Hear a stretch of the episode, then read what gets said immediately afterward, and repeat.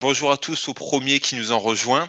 Et euh, l'idée aujourd'hui, bah, c'est de traiter la prospection. Alors, euh, loin de nous d'essayer de rentrer dans un marronnier en disant que oui, la prospection, ça ne marche plus en 2022, en 2023, en 2024.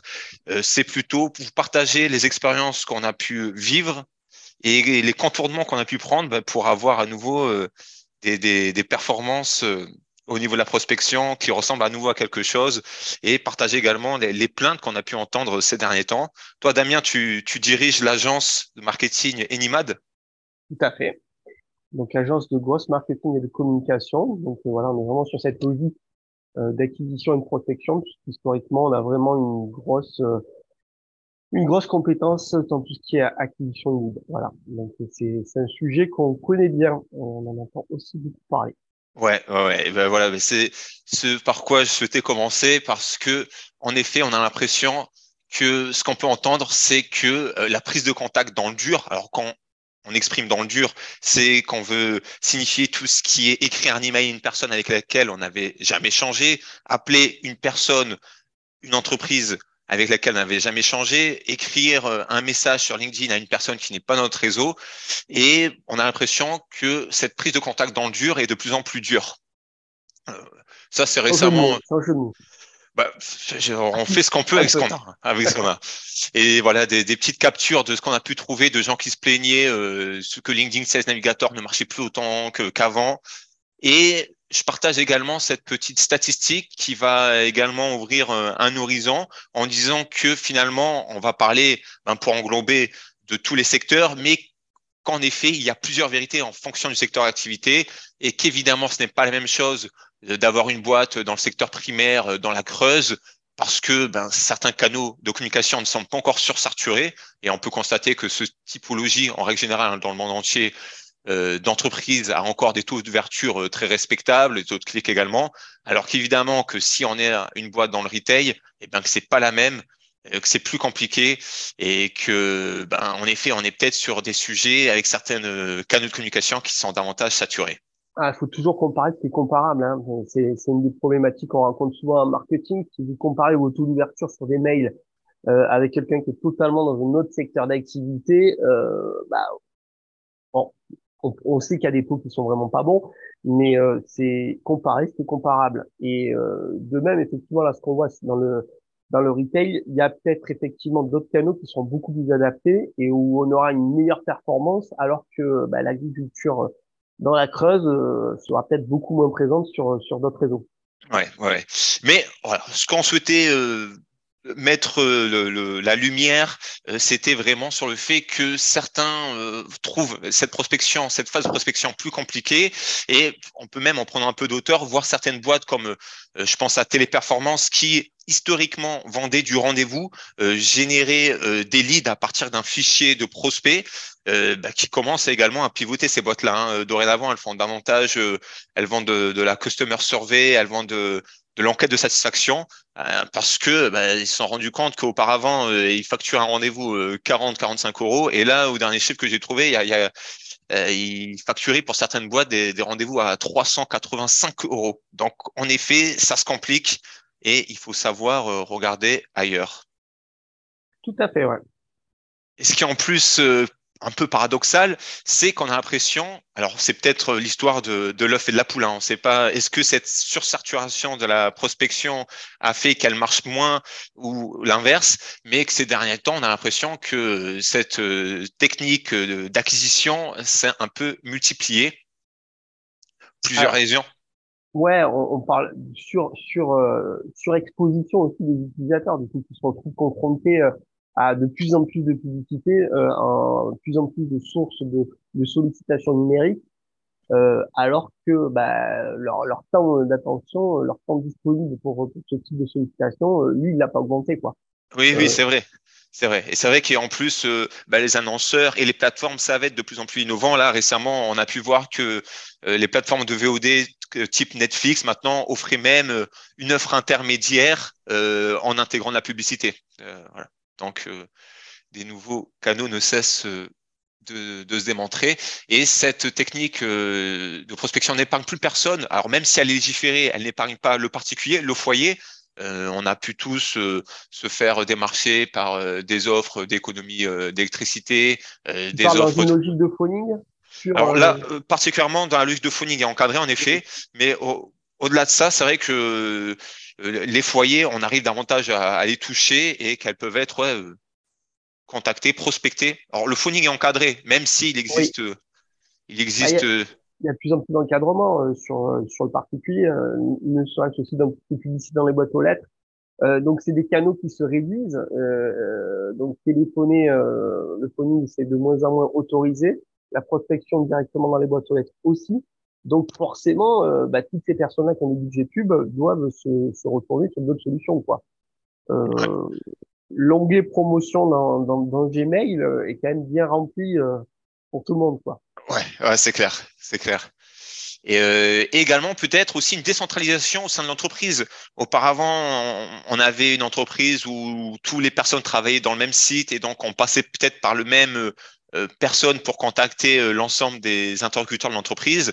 Euh, dorénavant, ben, euh, ça s'est un peu ben, disloqué. Le confinement est passé par là et le télétravail aussi. Tout à fait, tout à fait.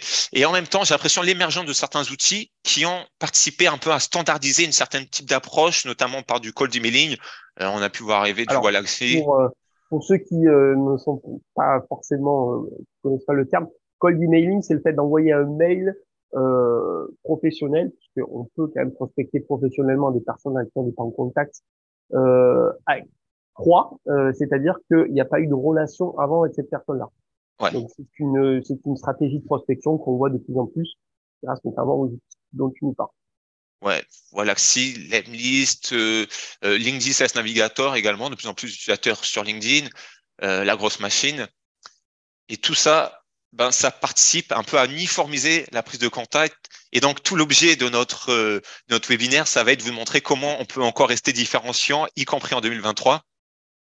Euh, il y a une certaine technique qui consiste, et d'ailleurs euh, elle, est très, elle est très judicieuse, à commencer son cold emailing, donc comme tu nous l'expliquais Damien, par euh, un ice breaking, quelque chose qui va briser la glace, un élément du coup qui va nous permettre de, générer un peu de proximité avec la cible à qui l'on écrit. Et on voit qu'il existe maintenant toute une littérature euh, sur cette technique de cold emailing et commencer par l'ice breaking, ce qui peut contribuer des fois à le rendre davantage invisible bah, c'est toute la, problématique. Quelles que soient les méthodologies que vous allez utiliser, ça va évoluer. Quand tout le monde fait la même chose, ça marche beaucoup moins bien. Euh, donc c'est toujours le, la prospection, le marketing. Euh, c'est un domaine où euh, si on n'avance pas, ben on, on, recule en fait, puisque les autres continuent d'avancer. Donc il faut en permanence euh, les choses qui vont fonctionner. Ben, je pourrais en parler un petit peu après à un moment donné, ne vont pas fonctionner plus tard. Donc ça, ces techniques-là, euh, pure dice breaking euh, que, tu, que, tu, que tu, nous vas, tu nous as parlé, euh, ça a tendance à un peu moins fonctionner. Quoi.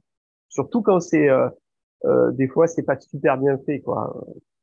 Ouais. ouais, ouais, ouais, on y viendra. Ouais.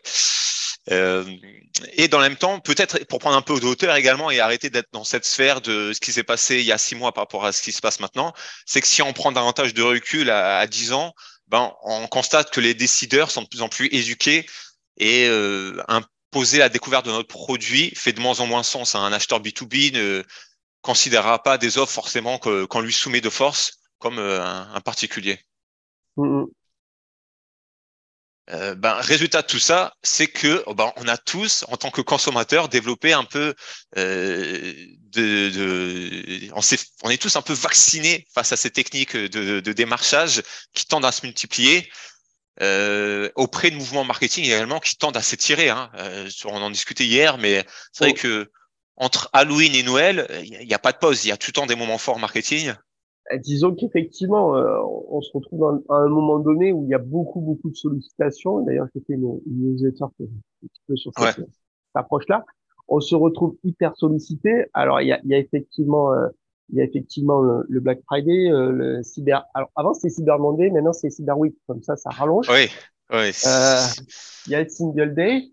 Après, on, on, va avoir la Saint-Valentin. on va avoir. En fait, je pense que euh, les marketeurs ont, ont, ont tendance à, à, inventer de plus en plus d'occasions de vous proposer euh, de vous proposer leurs produits.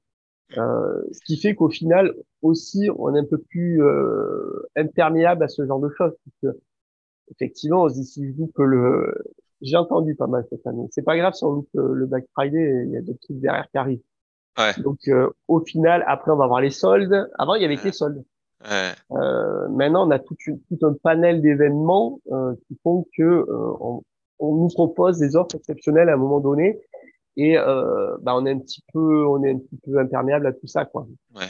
Alors attention, ce qu'on dit, c'est de ne pas profiter de ces momentum qui sont quand même des rendez-vous auxquels on peut ben, renouveler nos stocks, euh, générer euh, du CA, mais ben, il faut pas le faire. Euh, envoyer un, son email Black Friday seulement le vendredi 25 novembre, et ben ouais, ben ça ne marche pas. Hein, je suppose que si vous tapez tous votre boîte, vous cherchez dans votre boîte email, vous tapez Black Friday, vous avez au moins une trentaine d'emails qui remontent. Donc euh, voilà, il faut toujours savoir trouver euh, nos différenciations.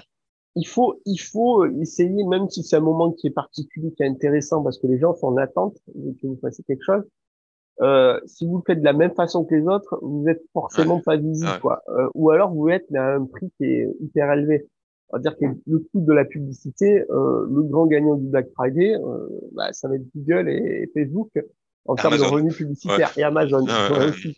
Mais tout, voilà, euh, c'est les, les revenus publicitaires aussi ils explosent. Donc euh, C'est clair. euh, le vrai intérêt, c'est de bah, d'avoir une approche qui, qui tient compte de ces de ces moments-là parce que on peut pas non plus euh, passer à côté, quoi.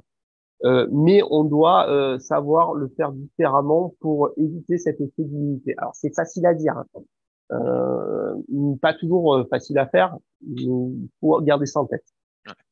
Et puis au-delà de la prospection, euh, ce qu'on souhaitait mettre en avant également, c'est que cet effet d'imperméabilisation, d'invisibilité, elle concerne un peu tous les leviers du marketing. Enfin, là, alors j'ai pris ces notes-là sur le site Hotwired qui indiquait qu'en 94, cette bannière qu'ils avaient mis la première en display sur leur site avait eu un taux de clic de 78%. Et que pour faire le test 20 ans plus tard, ils l'ont mis en publicité sur Facebook et que là, ils avaient un taux de clic de 0,01%. Donc, Alors sur Facebook, ils ont eu du mal, hein, à mon avis, avec le. le ouais, format. je sais pas quel format, ouais, en effet, je me suis arrêté là, mais euh, ouais, c'est clair. Mais au final, quand on voit ça, on se dit, mais euh, waouh, on croit quand même pas qu'on va cliquer euh, là.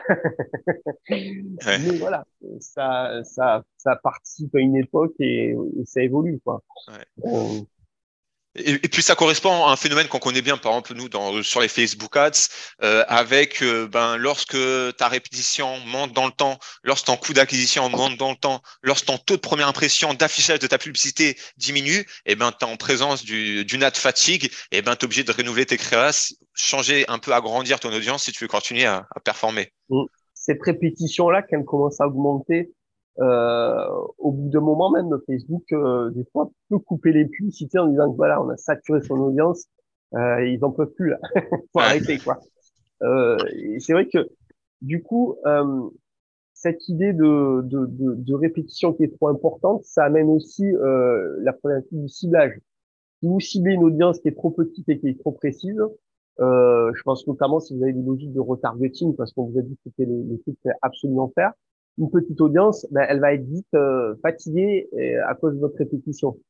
Donc, des fois, il faut savoir aussi être sur des audiences qui sont suffisamment larges pour euh, pouvoir toucher des gens avec une répétition de 2, 3, euh, pas, pas au-delà. Quoi. Euh, là, là déjà, on commence à être un petit peu haut et ça va, ça va vite euh, devenir, ça va chuter. Là. Et.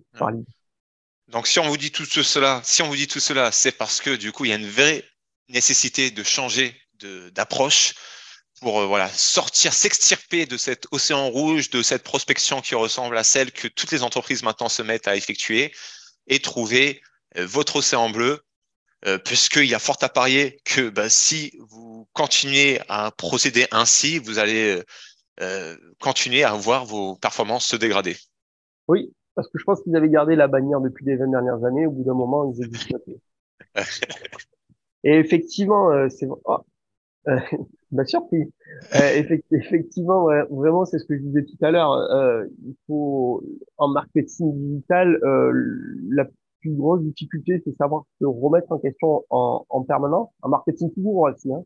Euh, savoir se remettre en, question et savoir dire que ben, voilà, la façon dont on adresse quelqu'un à un moment donné euh, ne correspond plus forcément, ben, on va dire même pas dix ans après, mais l'année d'après. Euh, voilà, ça c'est important. Et donc, Damien, on va commencer à partager ce que il faut que l'on arrête d'effectuer. Euh. Croire au one shot, alors, alors, alors, j'ai pas mis cette image pour rien parce que je pense qu'il est, on peut vraiment tisser des parallèles entre entre la séduction et la prospection. Euh, mais pour débuter, serait croire one shot, euh, on invite à décomposer euh, votre prise de contact. Alors moi, je l'ai testé personnellement. Hein. Ouais. C'est quoi euh, en soirée? Euh, également, également. Euh, sur LinkedIn, les 16 navigateurs, euh, pendant tout, tout cet automne, j'avais un compte euh, en 7 navigateurs et ben j'ai pris les données et je me suis rendu compte que j'ai engagé beaucoup plus de conversations auprès des personnes avec lesquelles j'ai commencé à envoyer une simple demande de connexion avant, une fois qu'il avait accepté, ben, de commencer à échanger avec eux plutôt que d'envoyer mon premier message avec également un petit pitch que pourtant j'avais essayé et je l'ai modifié plusieurs fois. Hein. Et du coup, cette technique-là, je suis d'accord avec toi parce que euh, c'est un peu comme comme le gars là, il, faut quand même garder un petit peu de un petit peu de surprise, euh, faire rêver. Euh, si vous dites tout dans l'introduction de la demande de connexion, forcément, euh, si votre pitch correspond pas à ce que la personne attend, euh, ben vous pouvez pas aller plus loin. Alors que euh, si vous faites, nous on le fait sur les séquences de, de prospection LinkedIn qu'on met en place, euh, notamment dans une petite canal aussi, on va pas dire d'entrée, je vous ai envoyé un mail et je, je il y a deux semaines, euh, voilà, on fait la demande de connexion. Pourquoi? Parce que sinon c'est perçu comme comme ça peut être agressif. Et moi personnellement, sur LinkedIn, euh, j'accepte quasiment systématiquement les personnes qui n'ont pas ce, ce petit texte d'accroche alors que quand il y a un texte d'accroche et que ça correspond pas à quelque chose qui peut être dans ma problématique du moment, hein, du moment, hein, euh, je vais refuser. Alors que peut-être dans six mois, euh, c'est pas la même chose. Mais euh, je me dis bon voilà, de suite la personne elle veut me vendre son truc. Bon non, ça m'intéresse pas pour l'instant, donc je refuse. Donc voilà, ça c'est important de le garder en tête. Ouais, ça va réveiller la curiosité. Et euh, également, euh, bah, j'ajouterais savoir également commencer, contextualiser par un ancrage euh, et je, pour moi, les, les, prises de contact où il n'y a pas cet ancrage, où il n'y a pas cette légitimité de la prise de contact, euh, j'ai vu que vous utilisez tel logiciel. Hein. À notre époque, c'est facile de savoir quelles sont la stack technique euh, des différents sites. Euh, j'ai vu que vous connaissiez lui, le, votre ancien collègue Magic. Et pour moi, c'est essentiel. Également, ce qu'il faut arrêter de faire, c'est alors là aussi, je, je retisse un parallèle avec la séduction, mais peut-être comme Parfois, on peut conseiller pour euh, faire naître des grandes relations de ne pas coucher au premier soir, éviter de donner son prix trop, rapidement. D'abord, commencer par, par, tisser le désir, attendre euh, qu'un marqueur d'intérêt de la part de notre prospect avant de parler tarifs. Ouais, tout à fait. Et euh, c'est ce que je disais, il faut garder un petit peu de, mystère et que euh, la proposition soit euh, progressive. C'est un peu comme quand on fait un, un email, on rate beaucoup les taux d'ouverture. Les taux d'ouverture, c'est quoi? Euh, c'est est-ce qu'on a euh, créé suffisamment de, de, curiosité pour que la personne aille plus loin? Euh, au final, euh, si dans le titre on donne tout comme information, on n'a pas l'occasion euh, de développer notre argumentaire. Alors que si on crée la curiosité, la personne va ouvrir et on aura l'occasion d'aller un petit peu plus loin. Ouais, tisser la relation. Ouais, tout à fait. Une relation. Et encore une fois, dans ce cas-là, on tisse pas une relation, euh, en one shot dans un mail de prospection. C'est-à-dire que quand on envoie un mail de prospection, euh, il est peu fréquent euh, que euh, l'utilisateur sur le premier mail, alors sauf si on tombe dans le momentum euh, idéal où il est dans cette réflexion-là, où on rentre dans sa conversation interne, où il se posait ces questions-là, le mail arrive, euh, ouais, c'est parfait. Mais la plupart du temps, euh, ça va pas tomber au bon moment le mail. Donc souvent, moi ce qu'on constate, c'est que le taux d'ouverture du premier mail augmente fortement lors de l'envoi du deuxième mail. Pourquoi? Parce que euh, un deuxième mail qui rappelle qu'on a déjà envoyé un mail, euh, la personne qui dit ah oui, il me parlait de ça, je vais regarder l'autre mail et, et, du coup euh, on arrive à, à, à, être perçu comme euh, moins ouais. Euh, moins spammy. Voilà. Ouais ouais, plus légitime. Ouais, c'est clair. Plus légitime, tout à fait. Croire également que la variable first name placée en début d'email suffit pour personnaliser sa prise de contact. Euh, ça aussi, et tu l'évoquais tout à l'heure, tu sais, au niveau de, de l'icebreaker. Euh, c'est pas parce qu'on connaît le prénom de la personne que ça suffit pour euh, créer cette relation et que l'icebreaker le piège. Euh, parce que bien sûr, il faut commencer par un icebreaker, quelque chose qui légitime cette prise de contact, mais il doit d'être sincère. Surtout s'il s'agit de la flatterie. C'est euh, ouais parce que le l'icebreaker que qu'on reçoit souvent euh, les personnes qui ont un contact sur LinkedIn qui envoient un mail euh, bonjour Damien en tant que euh, CEO-fondateur de Enimad-agence de agence de grosse marketing ouais. et communication. Je dis bah non eh non ça passe pas quoi. Ah c'est super ce que vous faites avec nom de la compagnie ouais oui c'est clair. Ouais, bah, les, jeux, ça va même pas aussi loin des fois. Mais bon, voilà. Ou alors, euh, ou alors c'est complètement euh, décalé par rapport, euh, par rapport à notre. Qu'on a des. Alors, c'est le problème de l'automatisation. On se retrouve avec des agences de marketing digital qui viennent nous proposer du marketing digital. ouais. Et, et, c'est personnalisé des fois et des fois, des fois non. Ouais, c'est pour ça que c'est important. Et toi, je sais que toi, tu mets un vrai focus dessus. Euh, il faut pas se contenter de, de scraper, enfin d'avoir le minimum. il faut également segmenter, Et, et, même enrichir, j'ai envie de te dire. Enrichir, ouais. Ouais, euh, scraper, enrichir, segmenter. Et là, ensuite, tu arrives à avoir euh, des messages qui sont beaucoup plus impactants pour, pour ton receveur. Ouais, sur l'enrichissement, nous, c'est quelque chose sur lequel on travaille historiquement. Alors, pas, pas depuis cette année, on travaille depuis, depuis longtemps dessus. Euh, c'est vraiment la logique, c'est de toujours avoir le maximum d'informations. C'est-à-dire que si vous proposez un produit, euh, on va dire un logiciel où il y a des, euh, il y a des, des segments d'utilisateurs de, pour le pricing, de savoir que la boîte elle fait moins de plus de 10 personnes, euh, ben, on, on, peut imaginer leur proposer euh, pas de, dire ben voilà j'ai vu que vous étiez plus de 10 sur société.com euh, notre logiciel de communication interne va s'adapter à ce que vous faites donc, montrer aussi la segmentation, c'est apprendre de la connaissance pour pouvoir euh, aller euh, personnaliser le mail. Quand vous allez faire vendre une solution, une solution pour les hôtels et les campings, la façon dont vous allez aborder les deux n'est pas du tout la même. Les exemples que vous allez donner ne sont pas du tout les mêmes. Donc, il faut à chaque fois bien segmenter pour personnaliser et donc récupérer le maximum d'informations.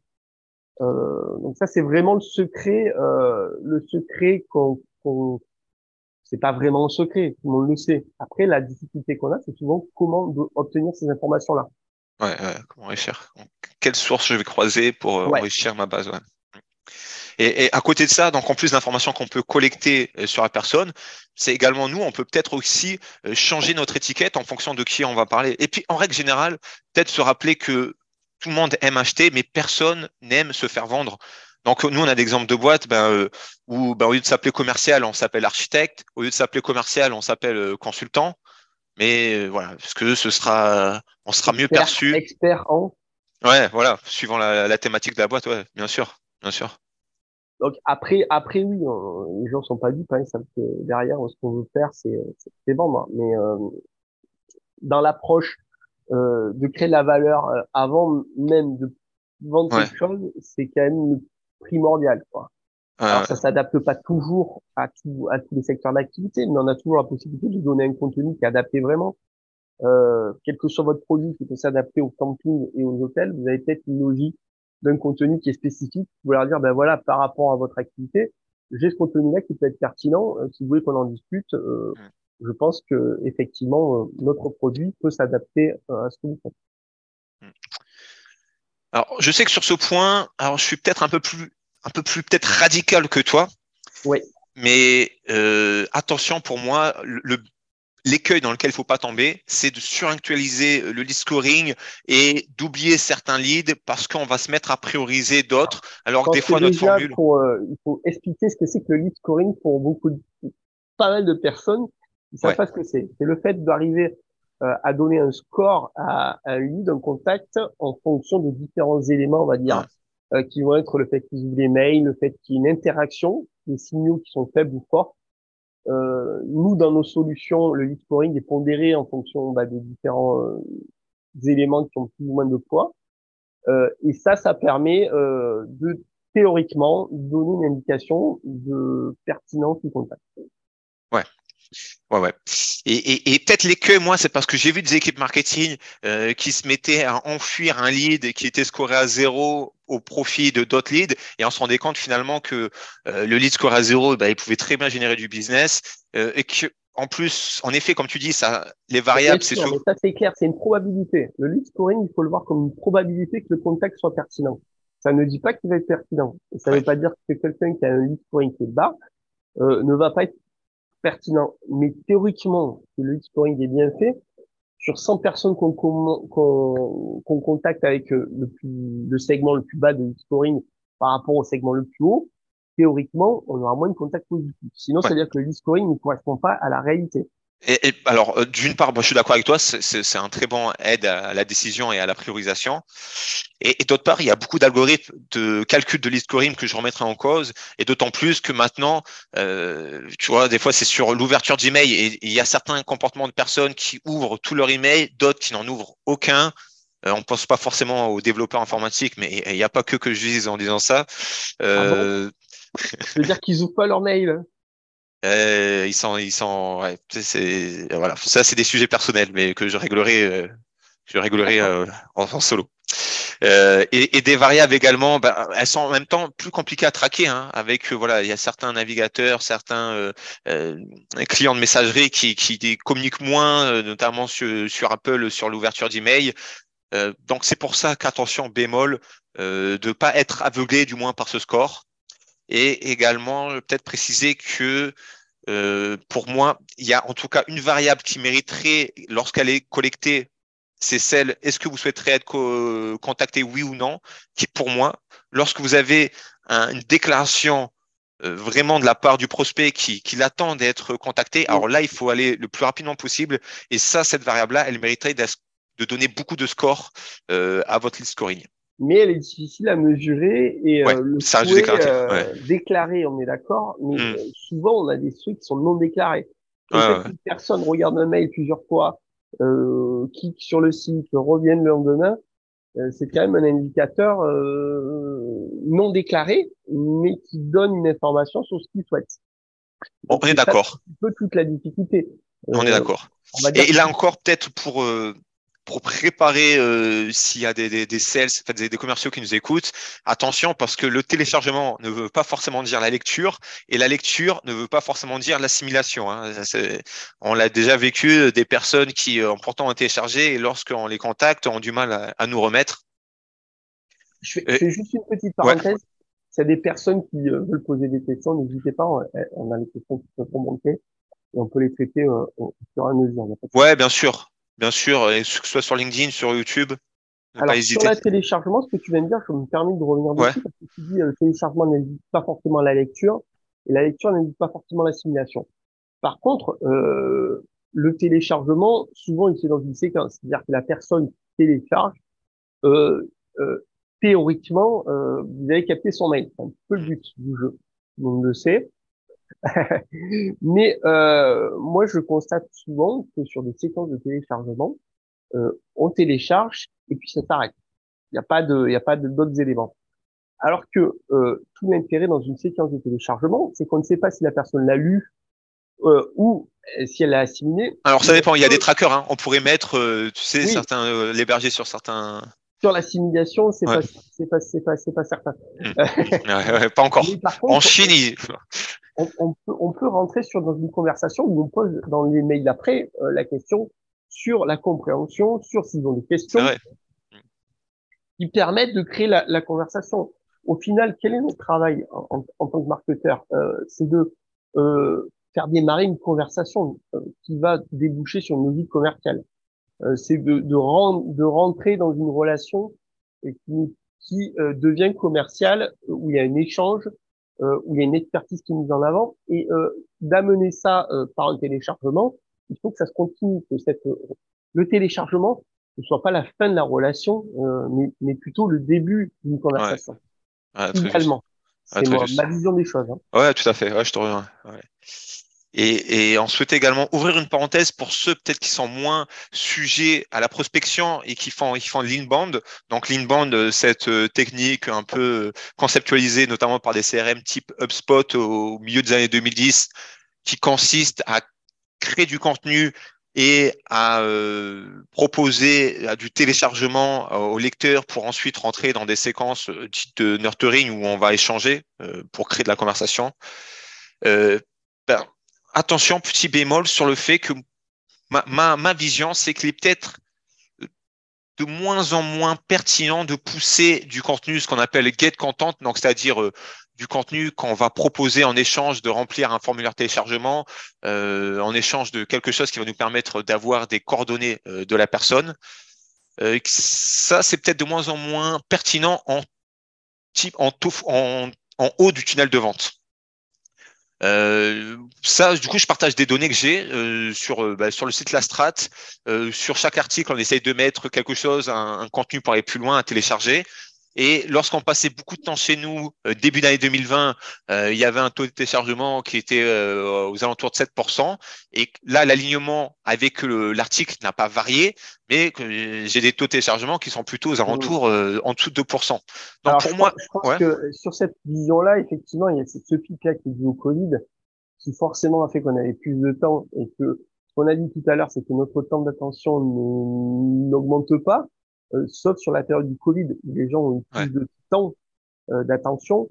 Euh, je mettrai un petit bémol parce que sur sur cette analyse-là, effectivement, c'est des techniques qui ont qui, qui, sont pas forcément anciennes, mais qui sont bien utilisées. Tout le monde sait que derrière, quand on, met, on veut un contenu qui soit un peu plus avancé, on doit donner son mail. Pour autant, on a quand même des utilisateurs qui sont pertinent et, et, euh, c'est une fonte acquisition euh, de lead qui permet vraiment dans une logique de première acquisition euh, de rentrer dans quelque chose qui nous permet après de faire du nurturing. Le nurturing, c'est leur donner à manger du contenu par la suite pour les transformer potentiellement plus tard en client. Euh, voilà, première chose. Ensuite, la deuxième chose, c'est que les données que tu donnes, euh, elles sont issues, que du site de la strat, donc apprendre avec un petit peu des pincettes puisque les contenus n'ont pas été retravaillés depuis un petit moment. Euh. euh très juste, et loin de moi d'en vouloir faire une vérité générale, mais derrière ça, j'ai aussi l'impression qu'il y a eu une hausse de créateurs de contenu qui ont participé en fait un peu à augmenter le degré d'exigence attendu que désormais il faut avant de, de, de, donner ses coordonnées pour entrer en séquence. Et puis en même temps, tu as les feeds d'actualité de LinkedIn et Twitter qui sont plus des feeds chronologiques, mais qui sont basés sur ce qu'on apprécie. Et donc, il y a eu de plus en plus de, de, personnes qui ont pris la parole dessus également. Et il suffit de se connecter sur ces plateformes pour avoir du contenu intéressant sans avoir donné son, son email. Donc, pourquoi maintenant, euh, euh, lorsqu'on est sur un site euh, qu'on vient de connaître, on donnerait son email? Voilà. Ce que tu m'as dit, en, en, quand en B2C, par exemple, LinkedIn, c'est pas un canal qui est très pertinent. Hmm. Euh, et, et, et, Twitter, euh, pour moi, c'est pas non plus une plateforme. Enfin, c'est une plateforme qui est quand même en perte de vitesse où il y a, il y a quand même pas énormément de personnes dessus. Donc, je suis pas certain que euh, ça soit quelque chose qui soit représentatif de l'ensemble de la population. En fait, euh, sur certains secteurs, euh, en, en B2C notamment, je trouve que c'est quand même le référence naturel inbound euh, est quand même une source d'acquisition et de captation de leads qui est quand même hyper pertinent. Et quand on est sur un domaine qui est hyper spécifique aussi, quoi. Euh, voilà. Ouais. Bah, L'objet, c'était peut-être alors ne, pas de, de, enfin, de, de, ne pas défrayer, mais peut-être d'alerter quand même à ceux qui ont des canaux d'acquisition plus basés sur, sur l'inbound, que, que l'outbound, que la prospection, de faire attention, d'être quand même en vigilance, que ce sujet quand même s'adresse également à eux, parce que ben, si vous venez à ne pas varier vos, vos, vos, stratégies, à ne pas retravailler vos contenus, attention, votre pipe de lead peut commencer à s'assécher. Euh, et qu'est-ce qu'on se met à se faire? Qu'est-ce qu'on se met à faire du coup? Eh ben, d'avoir un peu, euh, peut-être pour moi, davantage de souplesse, avoir une vision euh, moins compartimentée du tunnel de vente. Mm. Euh, voilà. pour moi, le, tunnel classique qu'on peut enseigner, phase de notoriété, awareness, ensuite on rentre en considération. c'est de plus en plus confus, difficile de voir où se trouve la personne et raisonner davantage en termes client-non client, euh, personne qui est en recherche active, c'est-à-dire qui est sur des canaux d'acquisition intentionnistes, euh, moteur de recherche euh, Pinterest, euh, avec ceux qui sont par contre sur des moteurs de recherche moins moins intentionnistes et qu'on va déranger parce qu'on sait qu'ils font partie de notre euh, cible affinitaire, euh, que ce soit les réseaux sociaux, de la pub dessus. Euh, également, certains peut-être avoir une démarche plus artisanale et moins industrielle et, peut-être essayer de prendre les bonnes pratiques de l'ABM marketing, la based marketing, qui de... Alors, qu'est-ce que la ouais. based marketing? C'est une belle question, ça. non, parce que tout le monde ne sait pas encore. Ouais. Euh, c'est le fait de ne pas être dans un ciblage sur, on va dire, un persona, un utilisateur, mais plutôt de viser des sociétés euh, qui correspondent euh, à, la, cible qu'on veut avoir. C'est souvent utilisé euh, lorsqu'on est sur dans du B2B. Euh, et bah oui, même de, de fait, c'est quasiment obligatoire puisque c'est des sociétés qu'on veut viser des pros, et, et plutôt sur du, du ticket haut en termes de, de revenus. c'est-à-dire qu'on on, on, vise vraiment une, boîte et on essaie de monter dans la hiérarchie pour est le décisionnaire. Ouais. Euh, ça, c'est des choses qui se font, qui se font plutôt dans ce cadre-là. Ouais. Et c'est un travail davantage d'artisan que, que d'industriel. C'est quelque chose qu'il faut laisser pressentir comme si c'était écrit à la main vraiment pour la personne. Et donc, c'est peut-être ça qu'il faut mettre de plus en plus en avant.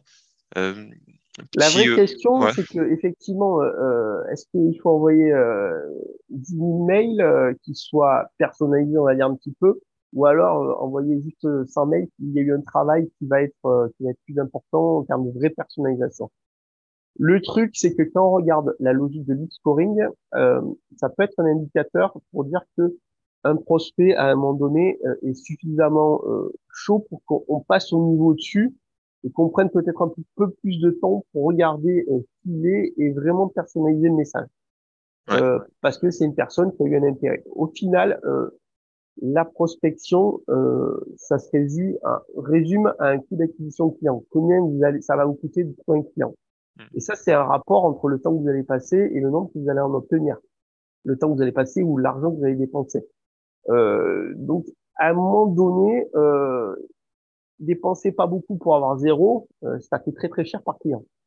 Euh, dépenser euh, un, deux, trois, trois fois plus pour avoir 10 clients, eh ben, ça fait déjà beaucoup beaucoup moins cher. On a un résultat. Donc, il faut arriver à mettre ce, ce curseur-là en place. Ouais. Alors, ouais, personnalisé sur le fond, mais également sur la forme. Hein. Donc là, parce qu'on partage également des outils, je pense notamment à manuscrit.co. Par exemple, si on fait de la prospection euh, postale, eh ben, ça nous permet d'automatiser notre envoi de courrier avec des, du courrier écrit, reproduisant une écriture manuelle. Euh, là, il y en a peut-être certains qui, je leur fais un, un coucou, ceux qui sont connectés après avoir reçu cet email voilà, un peu pour rigoler, j'ai envoyé pour avertir de ce live un email où j'ai mis la, la variable first name dans l'URL de connexion. Euh, euh voilà. Donc euh, il y, a, il peut toujours exister des petits euh, des types tips qui rendent votre votre forme un peu plus personnalisée, mais ça ne marchera qu'en effet que si le fond également est personnalisé. D'accord. sujet dans lequel je sais que tu, tu es très friand, Damien, savoir se remettre en question constamment, défier le statu quo et de toujours bien vérifier que son offre est bien alignée avec euh, sa cible. Euh, ça, c'est le, c'est la base. Euh, C'est la base en fait. Et euh, à un moment donné, si votre votre produit est aligné avec un marché, il ne sera peut-être pas demain. Souvent, on, on, on, lit ce genre de choses, c'est qu'il faut trouver son produit market, market fit, donc c'est son adéquation entre son produit et son marché, c'est-à-dire que son produit correspond vraiment à ce que le marché recherche, donc on a des moyens pour le mesurer. Euh, et après, on commence à scaler. Mais le problème, c'est que euh, scaler, c'est-à-dire euh, mettre sa publicité, essayer de monter, d'agrandir sa base. C'est que ce produit market fit euh, évolue avec le temps. Si par exemple, euh, vous vendiez des masques chirurgicaux euh, il y a il y a deux ans, vous n'aviez pas du tout la, les mêmes les mêmes retours que maintenant ou qu'il y a cinq ans. C'est-à-dire qu'à un moment donné, le marché change. Euh, donc, il faut s'adapter. Et au-delà de, de, du product market fit, moi j'aime bien parler du product channel fit, c'est-à-dire l'adéquation entre son produit et l'endroit où vous allez chercher vos clients. Parce que vos clients euh, qui sont sur Twitter peut-être aujourd'hui, euh, ils sont peut-être en train de, de partir de Twitter. Sur Mastodon. Voilà. Donc, euh, il faut remettre en cause aussi l'endroit où vont s'informer vos clients. Euh, bah, par exemple, typiquement Facebook, euh, on a on a on a des gens qui, euh, qui partent de Facebook pour Instagram, des populations plus jeunes, TikTok qui monte. C'est pas toujours adapté. Je dis pas qu'il faut aller faire du TikTok parce que c'est nouveau, euh, mais je dis qu'il faut se poser la question est-ce que ma cible va dessus quoi? Euh, C'est important de toujours remettre en question tout ça. Et l'anticiper, hein, ne pas attendre que ce soit critique avant de vous reposer ces questions. C'est quelque chose, un exercice que vous devez euh, vous forcer à effectuer assez régulièrement. Oui, mesurer, mesurer, mesurer, euh, et puis et puis expérimenter aussi. Et tester, tester, tester, c'est clair. Ça fait partie des démarches qu'on met en place et toute la logique euh, du growth marketing, c'est vraiment euh, d'avoir une méthodologie où euh, on théorise, on expérimente, on mesure et on en tire des, des enseignements. Euh, et ces enseignements, ils doivent être remis en cause euh, dans un mois ou dans deux mois. Une expérimentation qui ne fonctionne pas euh, aujourd'hui, bah, fonctionnera peut-être l'année prochaine, parce que le, le, marché a évolué, parce que les utilisateurs ont évolué. Ça, c'est très important d'être toujours dans cette logique de se dire que le marketing se base sur des processus qui sont humains, c'est des humains derrière qui a, donc forcément, ça bouge beaucoup, ça change beaucoup. Euh, également, euh, savoir être résistant à l'absence de réponse, à savoir être antifragile face au vent. Euh, parce que là aussi, c'est un peu contre-intuitif, mais bien souvent, finalement, euh, ben, ça va plutôt. Il y a cet exemple, hein, on en parlait hier, mais c'est vrai que sur l'exemple de Walper que donc on a accompagné c'était cet hiver et quand on a regardé derrière, tu m'as dit ben, la première prise de contact que j'ai fait avec eux, c'était c'était en février 2020, quelque chose comme ça, il me semble de mémoire. Parce qu'à ce moment-là, euh, bah, déjà, euh, le prospect qu'on veut adresser n'est peut-être pas dans une euh, dans la logique du produit que vous proposez, ou là, en l'occurrence, c'est que le produit qu'on a proposé n'existait pas à ce moment-là. Donc, toute la logique du nurturing se base sur ça aussi, c'est que il y a une maturation de vos produits, il y a une maturation de votre expérience, il y a une maturation de la relation qu'on peut avoir avec nos prospects, et de son côté, le prospect, ben voilà, il, évolue. Euh, moi, ce que j'aime bien dire, c'est que euh, tant que tant que tant qu'il tant que le, la société qu'on essaie d'adresser euh, est encore vivante, ben, il y a une chance quoi. Euh, sauf s'il nous dit non non non euh, jamais, ouais. il faut respecter. Hein. Je suis pas pour euh, euh, insister non plus sur les gens qui souhaitent pas être contactés ou pas être prospectés. Ça, je, je comprends tout à fait. Mais c'est là tout l'intérêt de, de dans la prospection de savoir mesurer la pression qu'on met sur les gens. Et, d'ailleurs, ouais. Euh, ce que tu dis, ça peut être une bonne idée également de, de, de relance. Ça, si on est en absence de réponse, la petite question, euh, bah, n'hésitez pas à m'indiquer si vous souhaitez que j'arrête de vous tenir au courant de notre actualité. Et là, on peut l'inviter à formuler le nom. Et s'il n'y a pas de nom, en effet, c'est peut-être que bah, c'est lui inconsciemment et le moment où il aura besoin de nous, bah, on sera en top of mind et là, peut-être, il nous répondra. Mm. Il y a des newsletters comme ça qui, euh, au bout d'un moment, que tu fais pas les mails, ils t'envoient un, un, message en te disant, ben voilà, vous n'avez pas ouvert nos six derniers mails. Euh, Est-ce que vous êtes toujours intéressé par ce qu'on fait ou sinon vous supprimez, cliquez ici pour euh, continuer à rester abonné. Ouais. Euh, ça leur permet peut-être de faire des économies sur Mailchimp en évitant de passer sur le compte supérieur. Ouais. Mais en même temps, ça m'est ouais. déjà arrivé sur ce type de newsletter-là, parce que ce type de mail-là, souvent, il, il passe pas dans la, la, la boîte de notification sur ouais. de, de dire, ah ben, ouais, c'est vrai, j'ai pas regardé, donc oui, et je suis plus attentif sur les mails d'après. Ouais, ouais, des petits euh, patterns interrupts. Euh, je me dis, bah voilà, en fait, euh, je devrais peut-être quand même regarder ce qu'ils font, quoi. C'est quand même pas cool. Il y a une question aussi que j'aime bien, euh, c'est euh, est-ce que après avoir commencé une conversation et de ne plus avoir de, de réponse, bah, relancer par euh, est-ce que votre projet XYZ est toujours d'actualité? Ça aussi, des fois, ça peut relancer une discussion commerciale. Ouais, tout à fait. Ouais. Euh, également, bah, toi, tu étais fervent de ça, chef euh, Damien, c'est d'aller capter des signaux intentionnistes partout sur le web. Partout sur le web. Là, j'ai mis une capture. Alors, j'utilise depuis un petit moment euh, une extension Divi hein, pour la citer. On partage. Hein, et s'il y en a qui ont des questions sur euh, tous les outils, les ressources qu'on qu a mentionnées, n'hésitez pas à nous les demander, on les partagera. Bah, c'est vrai que bah, c'était ton idée aussi de, lancer cette offre-là pour essayer d'accompagner les entreprises qui avaient un peu délégué toute l'entièreté de leur communication marketing à un nouveau alternant. Et eh ben voilà, j'ai mis ce mot clé et, ben je vois qu'il y a une personne qui euh, mentionne le fait que bah euh, elle se trouve un peu trop isolée dans, dans sa boîte. Et ben derrière, on envoie ça, vous envoyez ça à votre patron. Euh, donc ça, c'est des choses qui sont en open data sur le web et il faut pas hésiter à, à, aller, à aller chercher dessus. Ouais. Et alors ça, c'est c'est alors c'est exactement un bon exemple de ce qu'on disait tout à l'heure entre l'adéquation entre le produit euh, et le marché.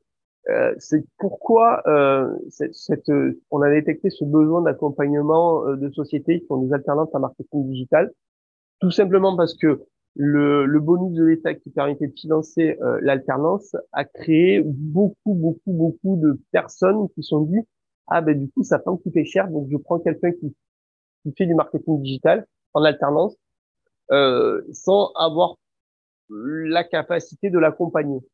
Euh, alors qu'il n'y aurait pas eu cette, cette, cette offre-là, euh, bah, on n'avait pas ce, ce besoin-là qui, qui, émergeait.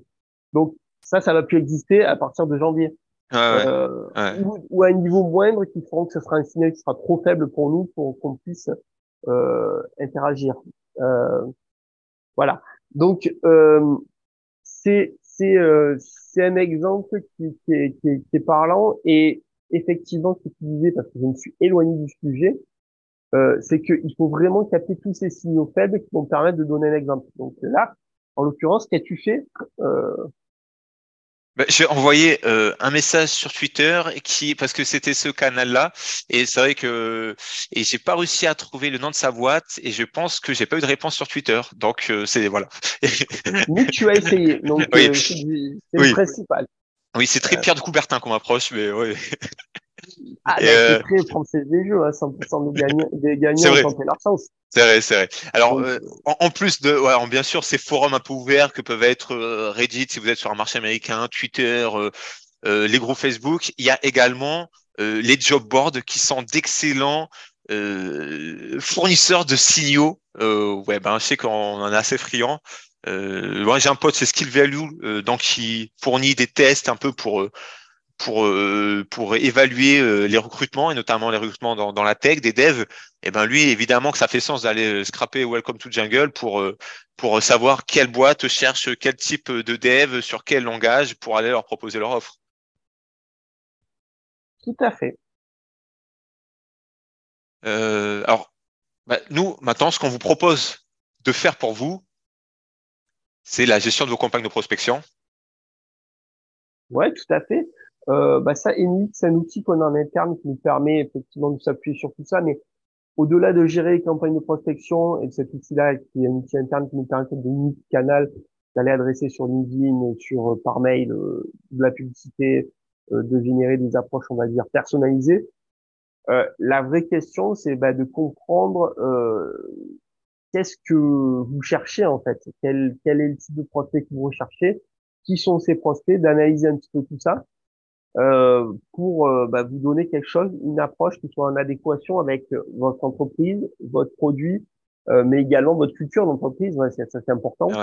Donc cette approche-là, on l'a en logique agence, mais tu l'as aussi toi, sur la partie formation. On est, on est, on est, on est partenaire dans cette approche-là.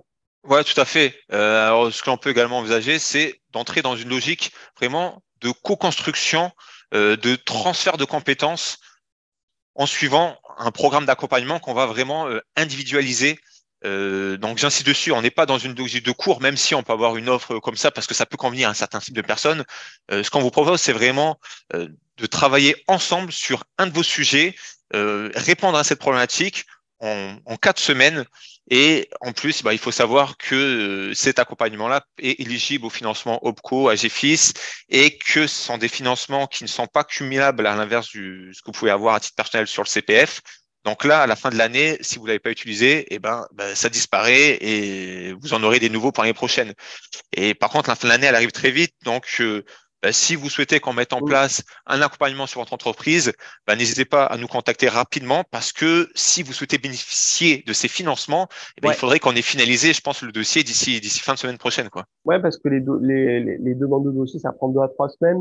Donc, euh, avec les vacances qui approchent, il faut prendre de la sécurité et pas, pas trop attendre. yes. De, de notification dans ce sens. Ouais, ouais. Euh, voilà un peu ce qu'on souhaitait vous partager. Est-ce que est-ce qu'on a eu un peu de, de questions? Je prends J'en vois une. Pour vous, quel est le meilleur axe pour prospecter en 2023 Ah, alors, j'ai envie de dire, et, et, je, je, m'aime pas quand je réponds ça. Ça dépend de qu'est-ce que vous faites, de qui vous êtes, mais évidemment qu'on est obligé de forcer par par commencer par répondre par ça dépend. Je sais pas ce que tu en penses, euh, Damien. Ouais. Ah ouais, ça dépend totalement. Il y a tellement, De, il y a tellement de, de, de cas possibles. Euh, il n'y a pas de formule magique. Euh, ça dépend vraiment de, de, de, qui vous adressez, de la niche dans laquelle vous êtes. Euh, comme on l'a vu tout à l'heure, euh, les tendances, il faut faire attention aux tendances du truc tout le monde dit ah, il va falloir prospecter sur LinkedIn en 2023. Ouais. Oui, vous faites du B2B, c'est totalement pertinent. Euh, si vous faites du B2C, euh, bah, ça va dépendre qui, qui c'est qui vous adressez. Effectivement, si vous avez une clientèle qui est beaucoup plus jeune, euh, TikTok, euh, ça peut être pertinent. Ah, comment, ouais, ouais. Mm. Euh, voilà. Si vous avez une personne, une, une population un peu plus vieille, euh, bah, allez sur Facebook. en fonction de aussi si c'est des, si vous avez un produit qui amène de l'intention de recherche ou si c'est un produit qui est totalement nouveau qui n'existe pas sur le marché, euh, il faut que bah, vous allez chercher plutôt vos clients qui pas encore l'idée de ce produit-là. Donc Facebook peut être plutôt pas mal, parce que là, vous allez cibler des profils, alors que sur Google Ads, vous allez cibler une intention. Donc quelqu'un qui cherche un produit euh, particulier. Ouais. Et alors, et dans une logique plus inbound, euh, ce qui est vrai, c'est que les plateformes qui nous offraient un peu du riche de façon généreuse euh, cette année, c'était LinkedIn et TikTok. Alors LinkedIn, j'ai des chiffres, je vois qu'en 2020, il y a à peu près 5% des utilisateurs qui créent du enfin 1% des utilisateurs en juin 2020 qui créent du contenu.